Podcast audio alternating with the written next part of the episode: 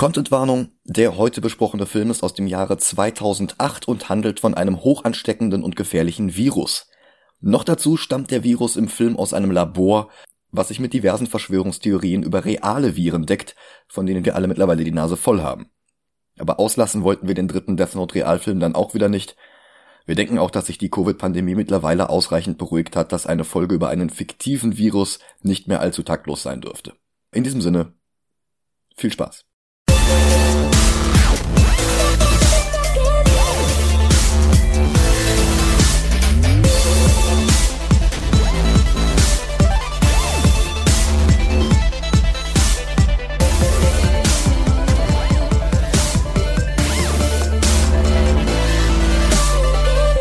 Hallo und willkommen zu Movie Gilantes.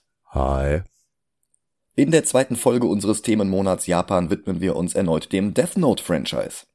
In den Folgen 67 und 105 hatten wir schon alles über den Manga von Tsugumi Oba und Takeshi Obata erzählt und über die beiden Filme, die die zwölf Tankobon stark gekürzt, aber kompetent erzählt wiedergaben. Zumindest die ersten sieben Bände.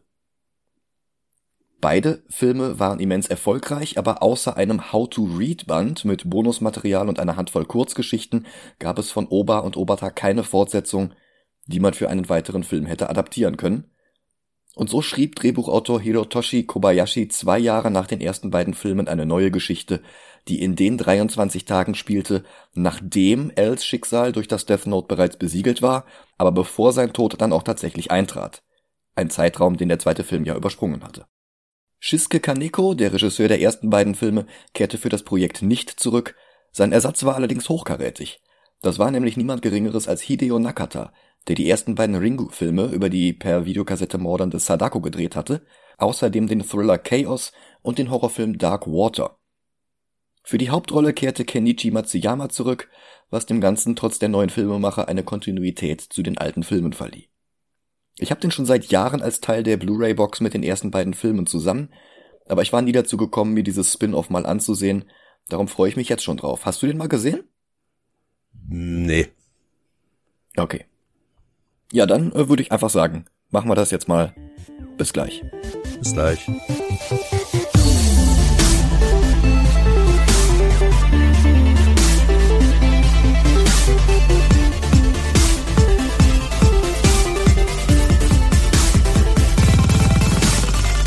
Und da sind wir wieder. Ja. Ich habe mal eine Frage an dich.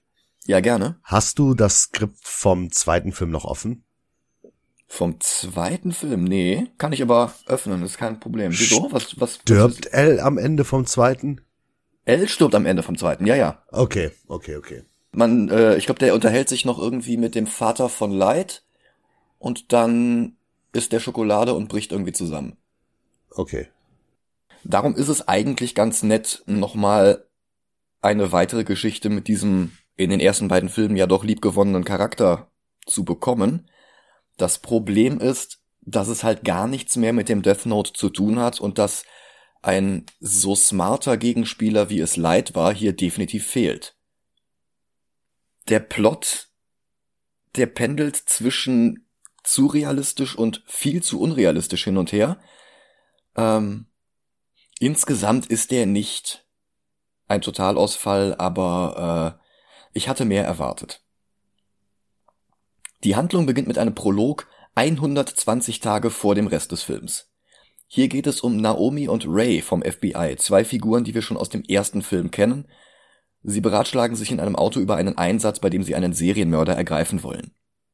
Die Mission wird aus der Ferne überwacht von L, dem jugendlichen Superhirn, das in den ersten beiden Filmen Kira alias Light Yagami zur Strecke gebracht hatte. Wobei dieser Prolog vorher spielt, was man auch daran sehen kann, dass Naomi und Ray noch leben.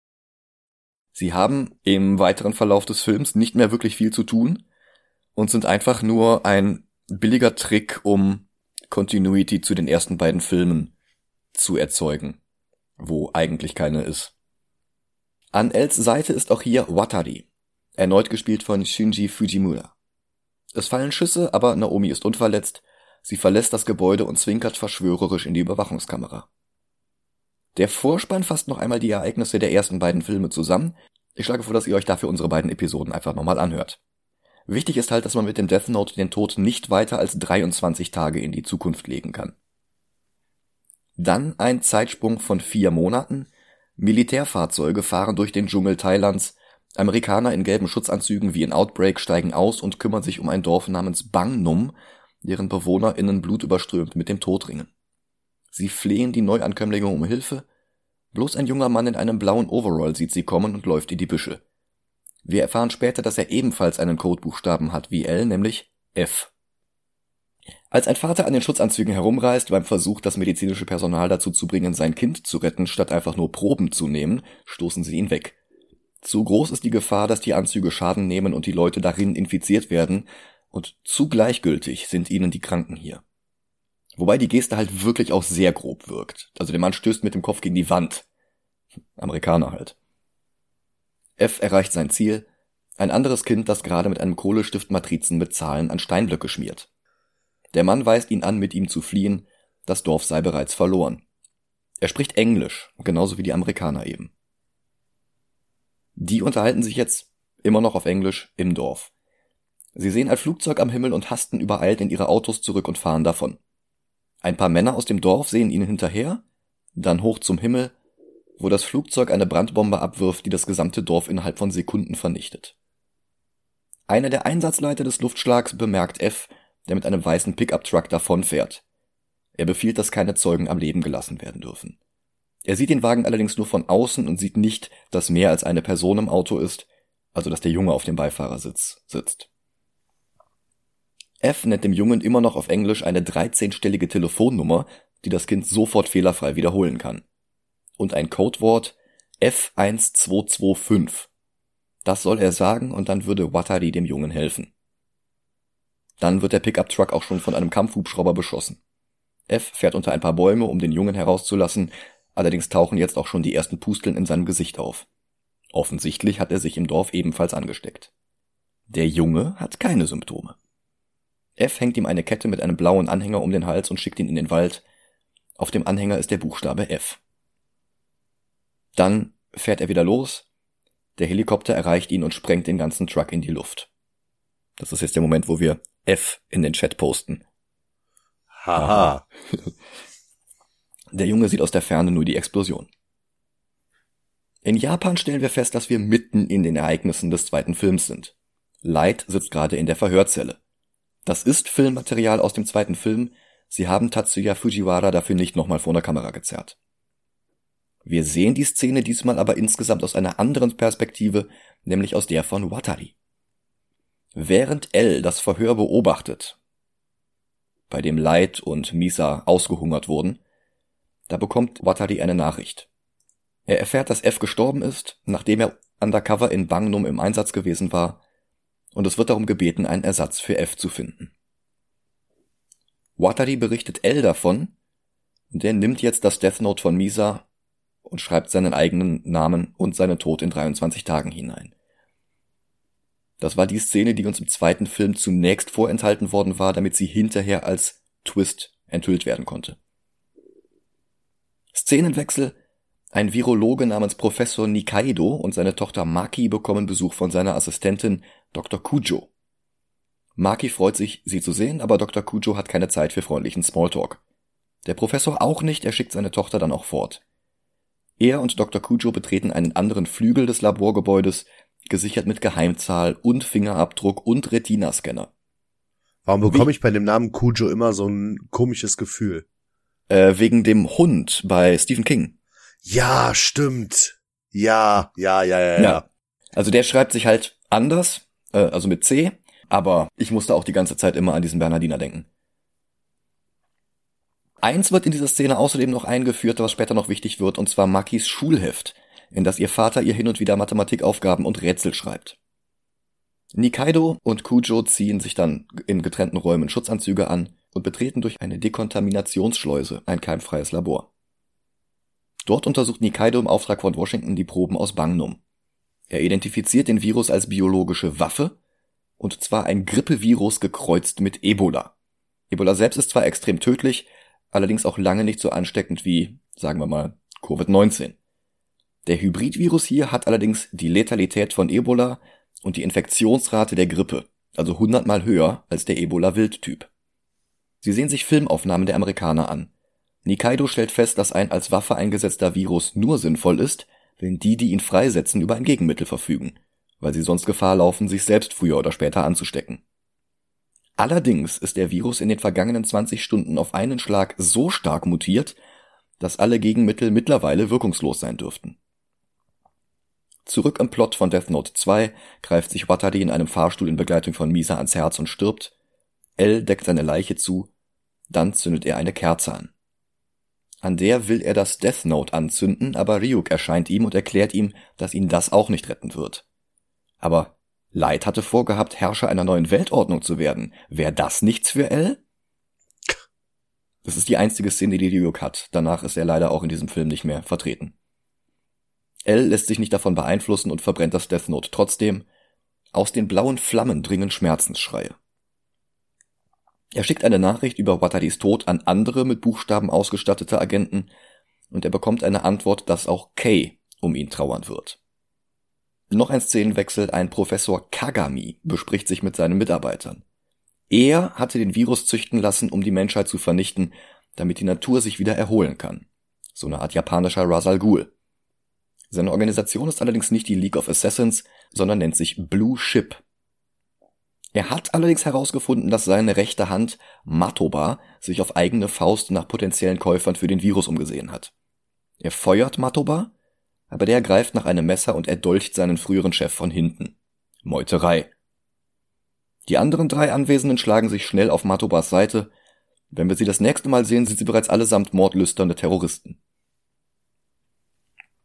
Mit nur noch 19 Tagen auf der Uhr löst L gelangweilt einen Fall nach dem anderen, ohne auch nur sein Büro zu verlassen.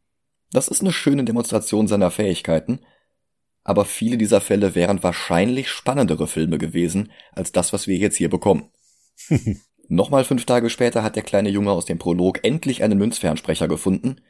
L nimmt den Anruf an Wataris Stelle entgegen und hört halt nur immer wieder F1225. Nochmal zwei Tage später, der Junge wird in einem Krankenhaus unter möglichst sterilen Bedingungen untersucht, ihm wird Blut entnommen, während L die ganze Zeit von der Ecke des Raums zusieht wie ein Geist. Die Auswertung dauert dann nochmal zwei weitere Tage. Das Kind ist immun. Es war die ganze Zeit der Krankheit ausgesetzt, zeigt selbst aber keine Symptome und ist auch nicht ansteckend. L befürchtet, dass es trotzdem einen weiteren Ausbruch geben wird, wenn das Virus vorsätzlich irgendwo freigesetzt wird. Er versucht sich mit dem Kind anzufreunden und es gelingt ihm über ihre gemeinsame Vorliebe für Snacks, auch wenn L süß bevorzugt und das Kind salzig. Schließlich gibt der Junge L diesen blauen Anhänger. Und er hat ein kleines Fach, so wie für Fotos, aber hier ist eine MicroSD-Karte drin. Die japanische Eigenart, uns Expositionen nicht linear zu geben, macht den nächsten Szenenwechsel etwas verwirrend. Es sieht so aus, als würde diese Karte über Dr. Nikaido ihren Weg zu seiner Tochter Maki finden, aber die darauf folgende Szene zeigt, dass L seine Karte noch hat. Das ist also einfach eine andere Karte. Wie gesagt, das hätte man etwas deutlicher voneinander abgrenzen können. Außerdem gibt er ihr noch eine Schachtel, wo eine Spritze mit dem Virus drin ist. Etwas fahrlässig, wenn du mich fragst. Und er weist sie auf eine weitere Geometrieaufgabe in ihrem Schulheft hin. Er wirkt dabei seltsam melancholisch. dann schickt er sie weg und ruft Dr. Kujo in einen Laborraum. Die greift zum Handy und macht einen Anruf zu Matoba. Jetzt sehen wir, dass L seine Karte noch hat. Darauf ist ein Video von F aus dem Dorf in Thailand und die Nachricht, dass der Junge immun ist. Er benennt Matoba als Drahtzieher hinter dem Ausbruch in Thailand. L holt ein medizinisches Lexikon aus dem Bücherschrank und beginnt zu blättern. Das ist Setup für eine Szene, die erst sehr viel später Payoff hat. Und das ist etwas unbefriedigend. Mhm. So wie das mit dem MacBook. Äh, was mit dem MacBook? Ich habe nachgeguckt, als wir den Film, als ich den Film gesehen habe. Und äh, der Film ist von 2008, richtig? Äh, ich glaube ja. Wenn das wirklich stimmt, was im Internet steht, haben MacBooks erst seit 2011 SD-Kartenslots. Beziehungsweise auch dann nur für vier Jahre, weil danach hat Apple ja alles gestrichen. okay. Ja. Dass er die SD-Karte ins MacBook steckt, funktioniert nicht. ja gut. Filmfehler. Ha? Ja, ja. Oder aber L äh, arbeitet für eine Organisation, die so fortgeschritten ist, dass ihre MacBooks sogar SD-Kartenreader haben. ja, ich, ich weiß halt, ich konnte halt nichts dazu finden, aber da steht halt, ähm, dass MacBook Pro, aber auch nur drei Versionen und MacBook Air haben erst seit 2011 SD-Kartenslots und vorher hatten die gar keine. Und von 2015 bis 2019 hatten die auch wieder keine und erst ab 2019 haben die teuren Modelle wieder einen eingebauten SD-Kartenslot. Hm. Interessant. Mhm. Matoba und seine Blue Ship Mitstreiter überfallen das Forschungslabor und töten alle, die sie finden. Sie arbeiten schon die ganze Zeit für Kujo, wie Nikaido jetzt auch erfährt. Das Virus stammt aus seinem Labor. Matoba erklärt, dass die Menschheit minimiert werden muss, um den Planeten zu retten nicht komplett ausgelöscht, wie es der Plan von Professor Kagami war, eine ausgewählte Anzahl an Leuten soll überleben. Zufällig ist diese Gruppe deckungsgleich mit Blue Ship. Aber dazu brauchen sie einen Impfstoff. Da passt es ihnen in den Kram, dass Nikaido den bereits fertig entwickelt hat. Innerhalb von wenigen Tagen. Er merkt, dass sie diesen Impfstoff brauchen und will dann das einzige Reagenzglas vernichten. Matoba befiehlt, Nikaidos Tochter herzuholen, um ihn damit zu erpressen, Zufällig ist die allerdings gerade in Hörweite. Bevor sie fliehen kann, willigt Nikaido allerdings ein, das Leben seiner Tochter ist wichtiger. Und er zieht den Schutzanzug aus, spritzt sich selbst das Virus und entwickelt sofort Ausschlag am ganzen Körper. Bevor ihm Blut aus sämtlichen Körperöffnungen suppt, gibt er noch den Befehl, das gesamte Labor zu verbrennen, bevor der Virus durch die Schutzfilter dringt. Kujo löst diese Zerstörung dann auch aus, aber Nikaido kann vorher nochmal wie in einem Zombie-Film durch das Labor wanken, röcheln und verkokelt und blutüberströmt gegen die Scheibe klopfen. Ja, ich habe schon darauf gewartet, dass in der nächsten Szene Alice aufwacht und äh, runterfährt in den Hive. es, es hat wirklich die ganze Zeit so ein bisschen was von der Umbrella Corporation. Ja, irgendwie schon. Maki rennt aus dem Gebäude und steigt in ein Taxi. Sie hält dem Fahrer das Handy ihres Vaters hin und bittet ihn, zu einer der Adressen im Telefonbuch zu fahren. Kujo durchsucht das Büro von Nikaido und findet das Schulheft mit den Rätseln.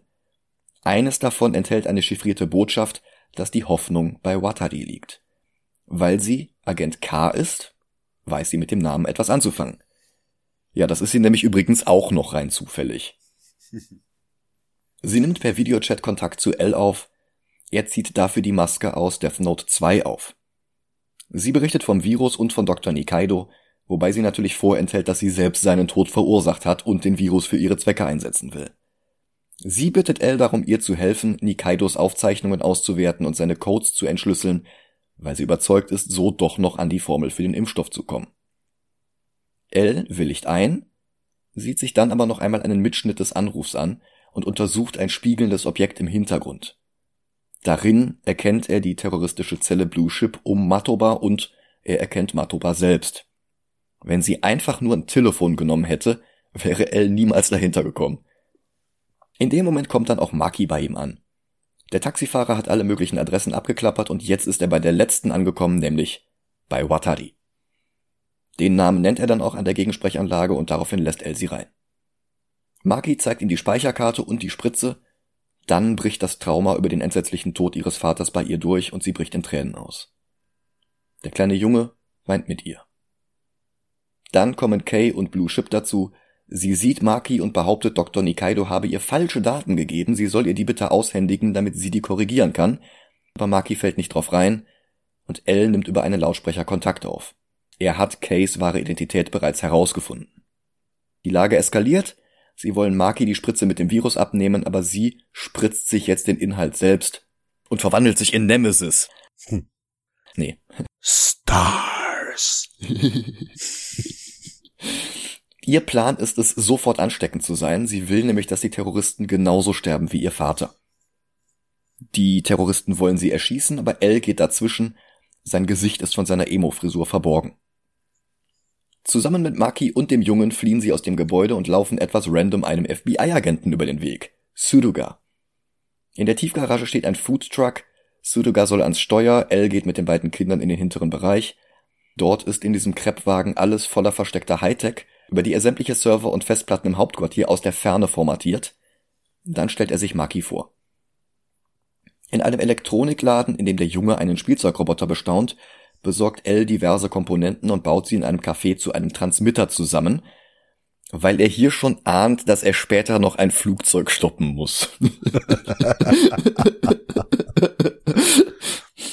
das ist einfach ein Mini-EMP. Äh, ja, natürlich. Ähm, Falls er in einem Bus, Flugzeug, Space mhm. Shuttle, weiß ich nicht, landet. Ja. Oder, oder falls er das Casino von Andy Garcia ausrauben will. genau. Suluga bekommt Ärger mit ein paar Passanten, weil der Foodtruck in einer Fußgängerzone steht. Und der immer noch namenlose Junge benutzt in der Zwischenzeit weiße und braune Kandiszuckerwürfel, um die Fibonacci-Folge darzustellen. Also, ja, dieser Junge hat eine Begabung, was Zahlen und Mathematik angeht, aber die Art, wie der Film uns das immer wieder präsentiert, ist sehr holperig. Elle fragt sich, warum Nikaido nach der Injektion sofort Symptome zeigte, Maki allerdings immer noch nicht. Und es sieht jetzt zunächst so aus, als wären die Spritzen, die er ihr gegeben hatte, Dosen des Impfstoffes gewesen.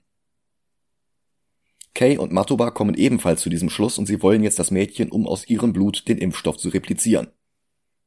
Elle überlegt. Sie haben nur noch sechs Tage, bevor ihn das Death Note umbringt. Aber gut, dass er eine Spur hat. In dem Medizinlexikon von vorhin stand der Name Nikaido, bevor er Maki auch nur kennengelernt hatte und den Namen Nikaido erfahren hatte. Daneben stand der Name seines ehemaligen Laborpartners Dr. Matsudo, vielleicht kann der ihnen ja helfen. Erschwert wird ihre Aufgabe, weil sich Dr. Kujo an die Nachrichten wendet und landesweit nach Maki fahnden lässt. Sie gibt an, dass Maki mit dem Virus infiziert ist und sie behauptet, sie wäre aus einem Krankenhaus entlaufen, in dem sie eigentlich behandelt werden sollte, und sie wäre hoch ansteckend. Als das ein Passagier der Straßenbahn, in der sie gerade sitzen, über einen Taschenfernseher mitbekommt, bricht Panik aus. Elle und die Kinder steigen an der nächsten Haltestelle aus, woraufhin der japanische Seuchenschutz sofort alles abriegelt, allerdings zu spät, die drei sind bereits mit Fahrrädern über alle Berge. Der kleine Junge sitzt vorne in einem Fahrradkorb an Els Fahrrad, das sieht ein bisschen putzig aus und hat mich an E.T. erinnert. Ja, als Maki die Kräfte ausgehen, machen sie Rast. Suruga bekommt in der Zwischenzeit einen Anruf von seinem Vorgesetzten.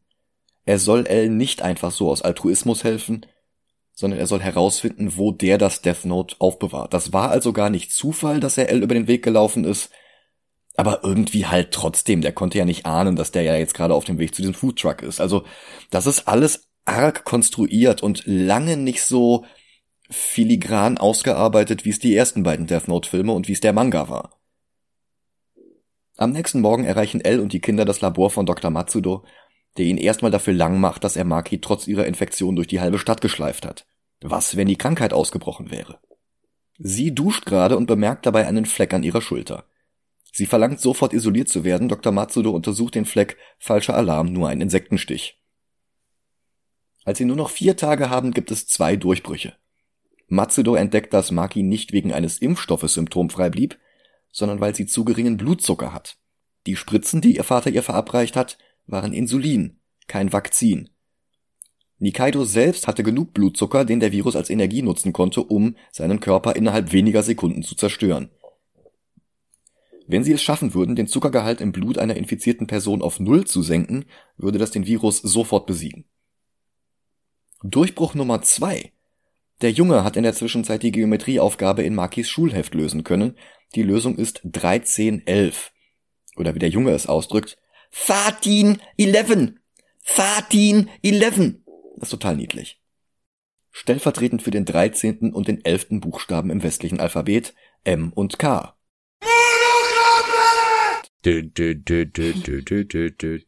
Wow, das ist aber ein ziemlich schlechtes Mortal Kombat Theme. Weißt du warum? Warum? Ja, da kommen, kommen ja Luke Cage, Kano. Wie ist das denn dann? L. K. M. Toll. W. Was ist das? Ist das ein äh, ABC-Lernsong für Kinder? ja, nee, tatsächlich steht MK für Mitkine. Das sind Proteine, die Gerinnungshemmer binden und Zellwachstum beeinflussen. Der Film sagt, dass sie bei der Behandlung von Krebs benutzt werden, aber das bisschen, was ich auf die Schnelle online finden konnte, scheint eher das Gegenteil zu belegen. Mit Kine regen das Wachstum von Tumorzellen an. In der Behandlung dient es höchstens als Messwert, wie weit eine Krebserkrankung bereits fortgeschritten ist. So oder so, Nikaido scheint diese Proteine für wichtig genug gehalten zu haben, dass er sie für seine letzte verschlüsselte Nachricht an seine Tochter ausgewählt hat.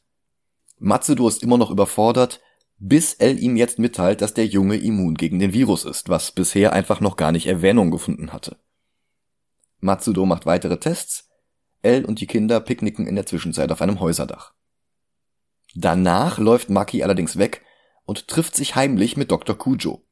Wie sie die erreicht hat? Na gut, das war die Mitarbeiterin seines Vaters, vielleicht hatte sie die Nummer tatsächlich irgendwo. Mit einem Cuttermesser will sie jetzt den Virus in ihrem Blut freisetzen und Kay infizieren, aber eine der Blue Ship Terroristinnen geht dazwischen.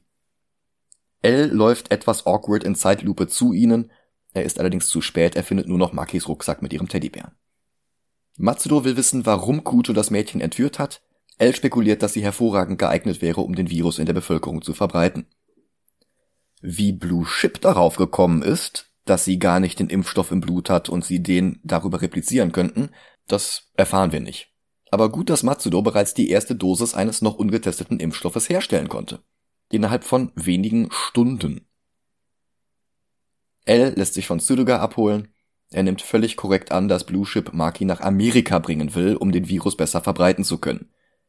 Tatsächlich haben sie sie als Koma-Patientin am Tropf getarnt, die in Amerika operiert werden soll. Auf dem Weg zum Flughafen gesteht El jetzt Sudoga, dass er das Death Note längst verbrannt hat, weil er weiß, warum Sudoga ihn beobachten sollte. Sie kommen gerade noch rechtzeitig, um mit ihrem Crab-Truck die Startbahn zu blockieren, sodass der Flieger nicht starten kann. Sie wollen Maki aus der Maschine schaffen, dabei müssen sie allerdings den Tropf abnehmen, wodurch eine kleine Menge ihres Bluts freigesetzt wird, die schon ausreicht, um Matoba und eine Stewardess zu infizieren, und schnell stecken sich auch andere an Bord der Maschine an. Blue Ship hatte geglaubt, immun zu sein, aber Kuto gesteht ihnen erst jetzt, dass sie noch immer keinen Impfstoff haben.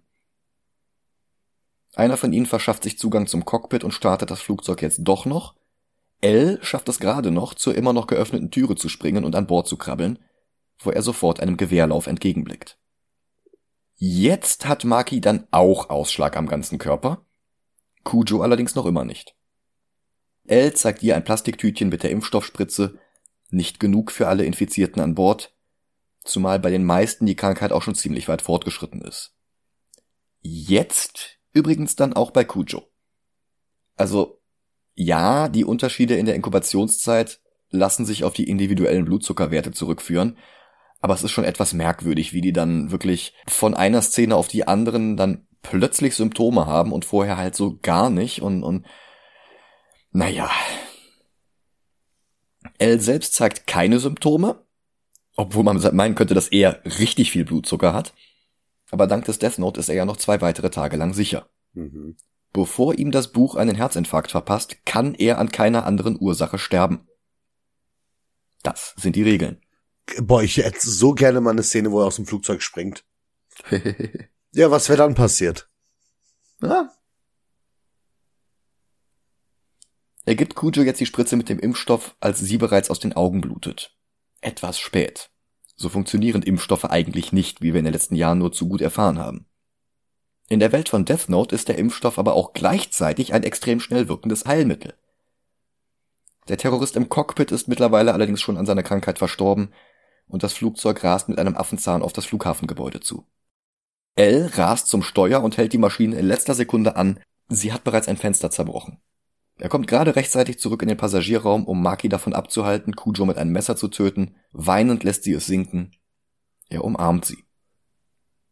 Der Seuchenschutz trifft ein, um das Flugzeug unter Quarantäne zu stellen und Maki herauszuholen, damit auch sie behandelt werden kann. Auch Matsudo ist jetzt eingetroffen, vermutlich mit weiteren Impfstoffdosen. Den Jungen hat er auch dabei. In einem Krankenhaus kommt Maki zu sich, der Ausschlag ist wieder komplett verschwunden. Neben ihrem Kissen liegt nur ihr Teddybär, den Elle ihr vorbeigebracht hat. Und jetzt erfahren wir, dieser Teddybär hat einen Sprachchip, auf dem ihr Vater eine letzte Nachricht aufgesprochen hat, in der er ihr einen schönen Tag wünscht. Den Jungen bringt Elle in ein Waisenhaus, wo er ihm auch einen Namen gibt. Nier. Ein Name aus dem Manga. Dort waren Near und Mello zwei Waisenkinder, die zusammen aufgewachsen waren und nach Els Tod weiter den Kida-Fall verfolgen. Hier nennt El den Jungen Near, weil er immer nahe seines Herzens sein wird. Dann gibt er ihm noch den Spielzeugroboter, den Near sich im Elektronikgeschäft angesehen hatte und den er danach nochmal irgendwann gekauft hat. Dann verabschiedet er sich und schlurft in den Sonnenuntergang. Im Nachspann hören wir diesmal nicht die Red Hot Chili Peppers, sondern Lenny Kravitz. Dann gibt's noch eine kurze Post-Credit-Szene, in der L Schokolade ist. Mhm. Seinen Death Note-induzierten Tod hatten wir ja bereits in Teil 2 gesehen. Den brauchen wir hier nicht nochmal zu wiederholen, das würde nur seinen Triumph über Blue Ship und den Virus schmälern. Darum beschränkt sich der Film jetzt auf ein eingeblendetes L. Lawliet Rest in Peace. Also an die ersten beiden Filme kommt Change the World bei weitem nicht heran. Nein. Die Darstellung einer Viruspandemie wirkt rückblickend etwas unbeholfen. Und es gibt die ganze Zeit so Logiksprünge, wo Charaktere plötzlich Informationen haben, die sie eigentlich noch gar nicht haben können, oder Rückschlüsse aufgrund von nicht vorhandenen Fakten ziehen, die dann aber alle hundertprozentig richtig sind. Ich finde allerdings Kenichi Matsuyamas Performance als L hält das Ganze irgendwie zusammen. Ich sehe mir auf der Liste gerade die Nähe des Dragon Ball Animes von letzter Woche an. Der war auf Platz 95 gelandet. Äh, ja, habe ich. Ich finde, da in der Nähe sind so ein paar Filme mit kleineren und größeren Mängeln, die aber alle gerade noch eben zu gut sind für die zweite Seite der Liste. Ich glaube, da sind wir nicht verkehrt. Zweite Seite? Ich würde sagen, ganz kurz vor Ende der ersten Seite, also so kurz vor Mhm. 100. Okay. Oder sagst du sicher, nee, ganz klar zweite Seite. Nee, nee, nee, nee, nee. Ich überlege gerade nur, ob ich äh, den Film nicht trotzdem besser finde als Asterix. Als den ähm, Erobert Rom, oder? Ja, Hm. das weiß ich gerade nicht. Ja, wie gesagt, das sind halt alles da so Filme, die haben halt Schwächen, sind aber auch keine Totalausfälle. Also Turtles 3 hat uns ja auch erstaunlich gut gefallen. Ja. Besser als sein Ruf. Ja. Und das Oldboy Remake ist halt schlechter als der erste, keine Frage, aber es ist auch kein richtig schlechter Film. Also im Vergleich halt schon, aber der, der ist halt einfach nur Durchschnitt und das sind die, glaube ich, alle hier. Der ist halt, das ist halt so ein Film, wenn er, wenn es das Original nicht gegeben hätte, wäre der super. Für super würde ich jetzt nicht gehen, aber gut auf jeden Fall. Ja, ja. Ja. Also, ähm, Machen wir Platz 98 oder 97? Also über oder unter Asterix. Ähm, Ja. Dann lass uns unter Asterix sagen. Asterix ist insgesamt eher runder, würde ich sagen. Der hat zwar auch ein paar merkwürdige Momente, wie diese komische Waschmittelwerbung, aber ich weiß nicht, Death Note ist einerseits zu realistisch und andererseits fallen dadurch dann aber solche Logiklöcher stärker auf. Hm. Also, ja, ein neuer Platz 98. Über Superman Returns. Alles klar. Ähm, wir versuchen bis nächste Woche ähm, Attack on Titan zu besorgen, und zwar den ersten Realfilm dazu. Ja. Ich bin mit dem Franchise überhaupt nicht vertraut. Ich bin mal sehr gespannt. Ich habe schon viel Gutes drüber gehört, wenn auch nicht viel Gutes über diesen Realfilm. Also ich habe tatsächlich ähm, nicht als Vorbereitung auf den Film, sondern einfach, weil ich Interesse hatte, Ja. den kompletten Anime geguckt. Mhm. Ja, da kannst du ja nächste Also- Woche ein Referat halten. Oh, nee, nee, nee, nee, nee, nee. also ich, ich muss erst mal gucken, weil es gibt ja, glaube ich, zwei Realfilme. Äh, ja, Movie One und Movie Two, glaube ich. Also die hießen super einfallsreich. Genau, ich muss halt äh, erst mal gucken, äh, wie weit der erste Film geht, ne? Ja, Weil Ja. wenn ich jetzt fange, über das Ende zu reden, ist halt auch doof. Vor allem, weil wir ja noch äh, Filme gucken, also Anime-Filme von äh, Attack on Titan, mhm. die die komplette Story zusammenfasst. ja, Also du hast dann sowas wie äh, erst, äh, erster Film ist die erste Staffel, zweiter Film ist die zweite Staffel, wenn ich das richtig gelesen habe. hm. Ja, können wir uns nächste Woche mit beschäftigen. Ja. Ich bedanke mich erstmal bei euch allen fürs Zuhören. Bewertet uns gerne in euren Podcast-Apps. Je besser, desto besser. Wir haben auch ein Patreon und versuchen jetzt noch als nächstes eine Folge zu Black Panther 2 aufzunehmen, die dann auch sehr bald erscheinen wird. Genau. Bis dahin, macht's gut. Habt ein paar schöne Tage. Bis bald. Ciao, ciao.